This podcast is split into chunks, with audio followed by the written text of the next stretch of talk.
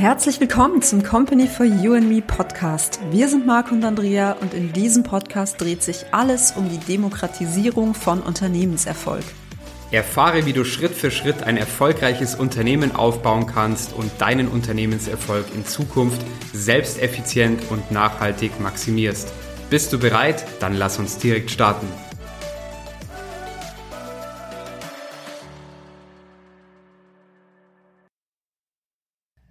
Hallo, hier ist Marco und Andrea. von Company for You and Me. Und heute haben wir ein ganz spannendes Thema. Und zwar geht's mitunter um deine Website, aber nochmal ganz genauer um deinen Unternehmensnamen und deine Unternehmens-URL. Ja, und letztendlich muss man hier wirklich sagen, dass äh, egal auf welchem Weg potenzielle Kundinnen und Kunden von dir erfahren, sobald sie das tun und äh, dein Angebot für die interessant klingt für deine Kunden, dann ist es einfach sehr, sehr wahrscheinlich, dass sie dann eben nach deinem Unternehmen googeln und auf deiner Website landen. Und deswegen ist es auch so enorm wichtig, dass du eine wirklich starke Website aufbaust, die aus deinen potenziellen Interessenten und Interessentinnen zahlende Kundinnen und Kunden macht. Ja, kommen wir mal äh, als erstes zum Unternehmensnamen und zur URL. Und wenn du da am Anfang beginnst darüber nachzudenken, welche Namen dein Unternehmen tragen soll und welche URL du für deine Website wählen möchtest, dann sollte das wirklich wohl überlegt sein. Kommen wir mal zum Unternehmensnamen und äh, bezüglich des Unternehmensnamen hast du eben ja zwei wesentliche Auswahlmöglichkeiten. Du kannst entweder den ähm, einen klassischen Unternehmensnamen äh, wählen oder wenn du möchtest, kannst du äh, dein Unternehmen auf deinen Vor- und Nachnamen äh, zentrieren. Meiner Meinung nach solltest du aber ähm, das nur machen, wenn du zum Beispiel im Bereich äh, als Coach oder Berater oder Beraterin, Trainer, Trainerin oder einfach einer personenzentrierten Marke auftreten möchtest. Wenn du eine klassische Dienstleistung oder ein Produkt anbietest, dann würde ich dir hier in dem Fall eher zu einem klassischen Unternehmensnamen raten, und der dann auch eben auch einen ganz klaren Hinweis zu deinem Unternehmensinhalt liefert. Und es ist halt grundsätzlich so, dass es sich äh, hier aber auch äh, eben in diesem Kontext keine allgemeingültige Regel gibt. Ja, ähm, auch hier kann äh, ich dir nur wieder raten, schau eben auch hier, wie das zum Beispiel deine Mitbewerber machen, äh, wie sie ihren Unternehmensnamen gewählt haben. Und äh, man kann sich da natürlich auch inspirieren lassen. Und so findet man oft dann auch schnell einen äh, stimmigen Firmennamen.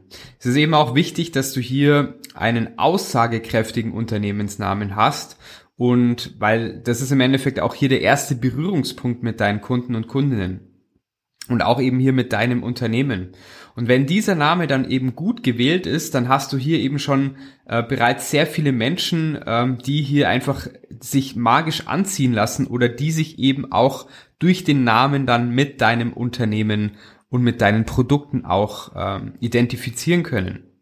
Und es ist natürlich auch wichtig, logischerweise, dass du hier einen Namen wählst, der leicht zu merken ist, weil wenn du hier ähm, einen Namen willst, äh, den sich jetzt Menschen äh, möglicherweise schwer merken kann oder können, dann ist es hier wirklich schon mal so der erste Stolperstein und den kannst du natürlich auch hier direkt gleich umgehen. Ja, und bezüglich der URL, URL solltest du dir ebenfalls eben Gedanken machen und äh, dir nicht einfach unüberlegt irgendeine Domain registrieren lassen. Denn äh, der Namensfindung der URL ist halt wirklich leicht, wenn du hier ähm, auch den Unternehmensnamen dann eben festgelegt hast. Hier ist halt einfach nur die wesentliche Frage, die sich äh, eben stellt, ob du die URL zusammen oder eben mit Bindestrichen äh, schreibst. Ne? Also wenn du die URL zusammenschreibst, dann kannst du äh, den Domainnamen in deiner Website telefonisch oder im persönlichen Gespräch leichter weitergeben. Ähm, ja, und zum Beispiel bei deinen Kundinnen oder Kunden dein Unternehmen auch ähm, wenn die das weiterempfehlen wollen, dann ist es für sie auch leichter. Es ist aber eh meistens so, dass äh, wenn Leute von deinem Unternehmensnamen erfahren, dass sie dann halt ähm, deinen Unternehmensnamen bei Google eingeben und dann so oder so deine äh, Domain finden. Außer du hast halt eben einen Unternehmensnamen gewählt, der ähm, wie viele andere Unternehmen äh, in ähnlicher oder schlimmstenfalls in gleicher Form ähm, ja geschrieben ist oder eben die einen ähnlichen Firmennamen gewählt haben. Das wäre natürlich äh, gar nicht vorteilhaft. Und ja, du kannst dich aber auch grundsätzlich dafür entscheiden, dass du zum Beispiel ähm, zwei Domains registrieren lässt und zwar einmal eben mit und einmal ohne Bindestrich, ja. Also ähm, wenn man es jetzt einfach mal am Beispiel von Company for You and Me nimmt, äh, me nimmt dann ist es so, dass es zusammengeschrieben und äh, wir haben aber auch hier äh, zum Beispiel äh, Company minus äh, 4 minus U minus End minus me.com und die leitet dann praktisch auf die Hauptdomain um. Also das kann man dann auch zum Beispiel machen. Ja, und äh, was auch nochmal ganz wichtig ist, ist die URL-Endung.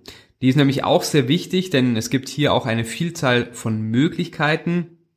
Und hier musst du einfach ein bisschen schauen, ähm, dass du hier einfach da dich ein bisschen länderspezifisch orientierst. Wenn du zum Beispiel jetzt in Deutschland unterwegs bist, dann ähm, kannst du zum Beispiel die Endung de machen oder in Österreich at, in der Schweiz ch. Wenn du aber sagst, hey, ich bin eher international unterwegs, dann macht hier natürlich äh, die Domain oder die Endung .com natürlich durchaus Sinn.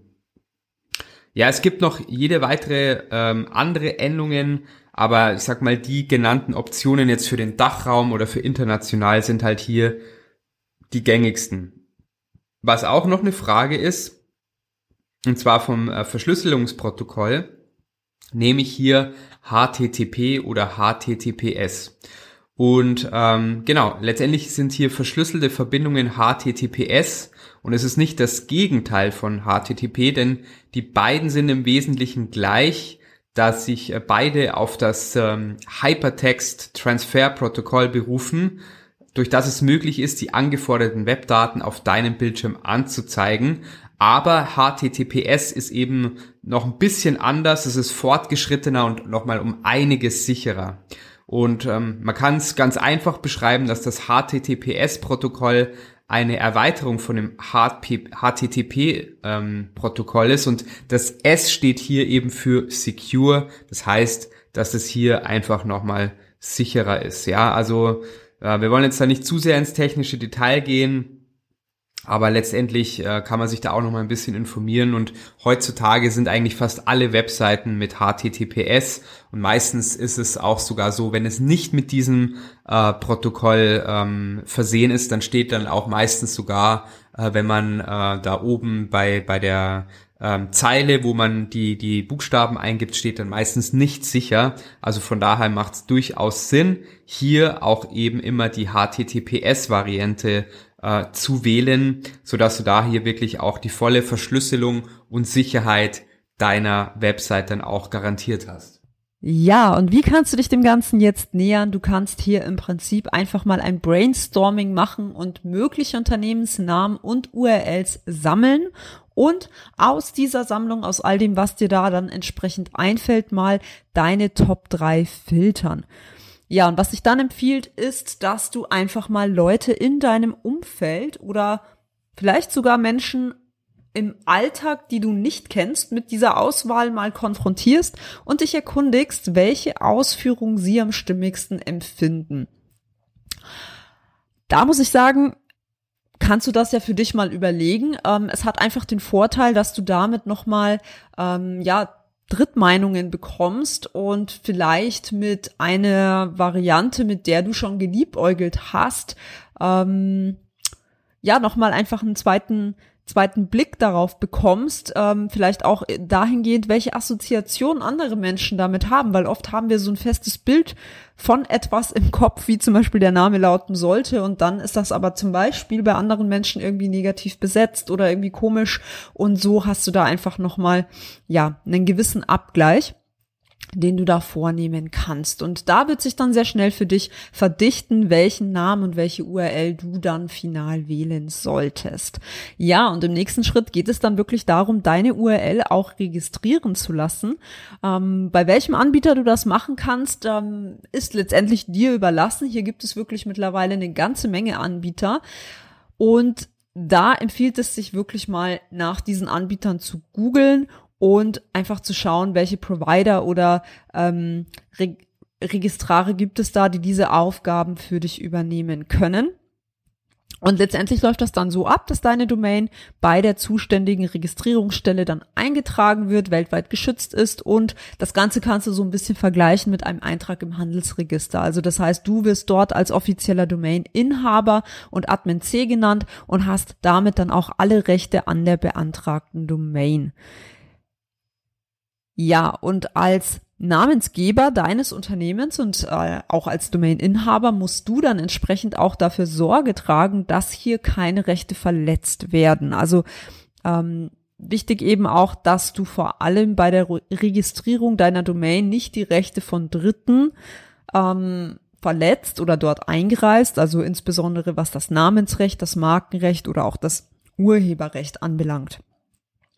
Ja, und dein Registrar, der tritt als bloßer Vermittler in deinem Auftrag auf und verwaltet dann entsprechend für dich deine Domain. Ja, und deswegen auch hier nochmal gesagt, du solltest da einfach eben sehr ähm, sorgsam sein bei der Namensfindung und bei der Namensgebung. Und deswegen hier auch nochmal ein paar der wichtigsten Regeln für dich, die du da wirklich beachten darfst. Das ist zum einen, dass du wirklich bei fremden Marken oder auch fremden Unternehmensnamen, Namen von Prominenten oder sei es jetzt irgendwelchen bekannten Zeitschriften, Filmen, Software, ähm, hier wirklich aufpasst. Also zum Beispiel, bevor du da auch eine Fans-Seite ins Leben rufst und ähm, im Domainnamen einen bekannten und geschützten Namen führst, musst du dir wirklich die Genehmigung zur Nutzung dieses Namens einholen. Also ähnlich wie Marken sind eben auch Namen von Unternehmen und Personen und auch Werktitel geschützt. Also da wirklich Vorsicht, lieber etwas eigenes kreieren, als da dann Gefahr zu laufen, dass man da vielleicht äh, unliebsame Post bekommt von demjenigen.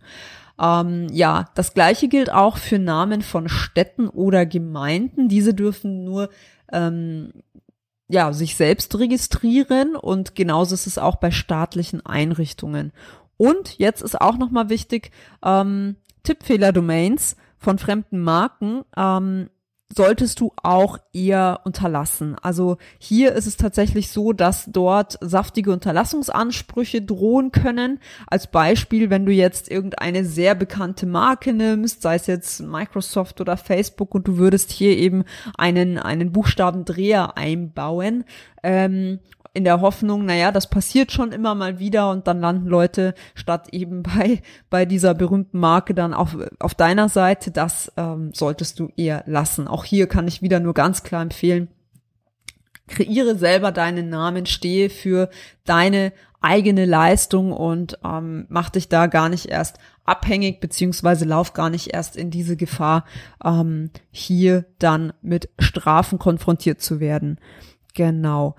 Der einzige Fall, wo das mit diesen äh, Tippfehler-Domains Sinn machen kann, ist, wenn du jetzt einen sehr komplizierten Namen zum Beispiel hast oder einen sehr tippfehleranfälligen Namen hast, der eben öfter falsch geschrieben wird, dann könntest du tatsächlich in so einem Fall deinen ähm, Namen, deine Domain in der ähnlichen Schreibweise oder eben in dieser Variante mit dem Tippfehler auch reservieren, einfach damit, wenn Leute das dann falsch eingeben, trotzdem direkt wieder auf die richtige Webseite weitergeleitet werden. Da musst du eben selber ein bisschen ähm, überlegen, ob das für dich sinnvoll ist, ob du diese Mehrkosten ausgeben möchtest oder ob du sagst, nö, wer mich finden will, der wird das dann auch entsprechend ähm, herausfinden und ähm, sich auch nicht von einem Tippfehler und, und ja, davon irgendwie abbringen lassen.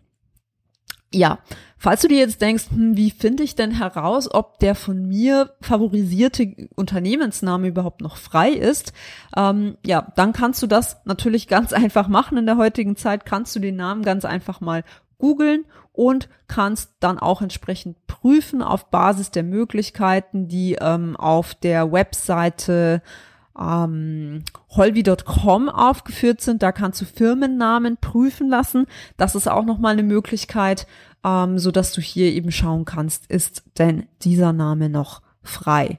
Ja, und wenn das Ganze dann vorangeschritten ist, dann kann es eben unter Umständen auch sehr sinnvoll sein, dass du deinen Unternehmensnamen rechtlich schützen lässt und deine Marke damit letztendlich auch schützt. Ähm, das Ganze ist ein sehr intensives Thema, das ähm, ich jetzt nicht näher ausführen möchte. Das würde definitiv den Rahmen dieser Podcast-Folge sprengen. Aber hab das einfach mal im Hinterkopf, wenn das dann mal relevant wird, wenn du merkst, das Ganze hier ist erfolgreich, ich wachse damit, dass du eben auch, ähm, ja, dieses Thema dann entsprechend mal angehen kannst. Dazu einfach eine Google-Suche ähm, betreiben und dann findest du entsprechend die richtigen Informationen dazu. Ja, Abschließend, was können wir dir heute nochmal mitgeben? Zusammengefasst, ganz einfach, dein Unternehmensname und auch die zugehörige URL sind wirklich einer der wesentlichen ersten Berührungspunkte, die deine potenziellen Kundinnen und Kunden mit dir, mit deinem Unternehmen haben werden. Und deswegen versuche ich hier wirklich möglichst objektiv vorzugehen bei der Namenswahl. Überlege auch, wie ähm, würde dich als Konsument dieser Name und diese URL ansprechen, ist es etwas sehr kompliziertes, ähm, es ist sehr tippfehleranfällig und so weiter, all das, was wir jetzt heute besprochen haben, dann überlege lieber nochmal, ob dir nicht etwas Besseres einfällt, was es wirklich den potenziellen Kunden einfach macht, dass sie dich da auch wirklich finden, dass sie auch, während sie das eingeben, irgendwie ein gutes Feeling dabei haben und dass es auch Interesse weckt, bei dir vorbeizuschauen und sich dann eben auch ähm, näher zu informieren und mehr über das Unternehmen erfahren zu wollen. Ja, das war's heute zum Thema Unternehmensname und URL und wir freuen uns, dich in der nächsten Folge wieder begrüßen zu dürfen. Informationen sind wichtig, aber noch wichtiger ist es, diese auch in die Umsetzung zu bringen. Ob Buch, E-Learning, Coaching oder Agenturleistungen, das alles bekommst du bei uns. Informiere dich auf unserer Website www.companyforyouandme.com. Und wenn du konkrete Fragen hast, melde dich gerne über unser Kontaktformular für ein erstes persönliches Beratungsgespräch. Alle Links und Informationen haben wir für dich in den Shownotes hinterlegt. Bist du bereit für den nächsten Schritt? Dann kontaktiere uns jetzt. Wir freuen uns auf dich.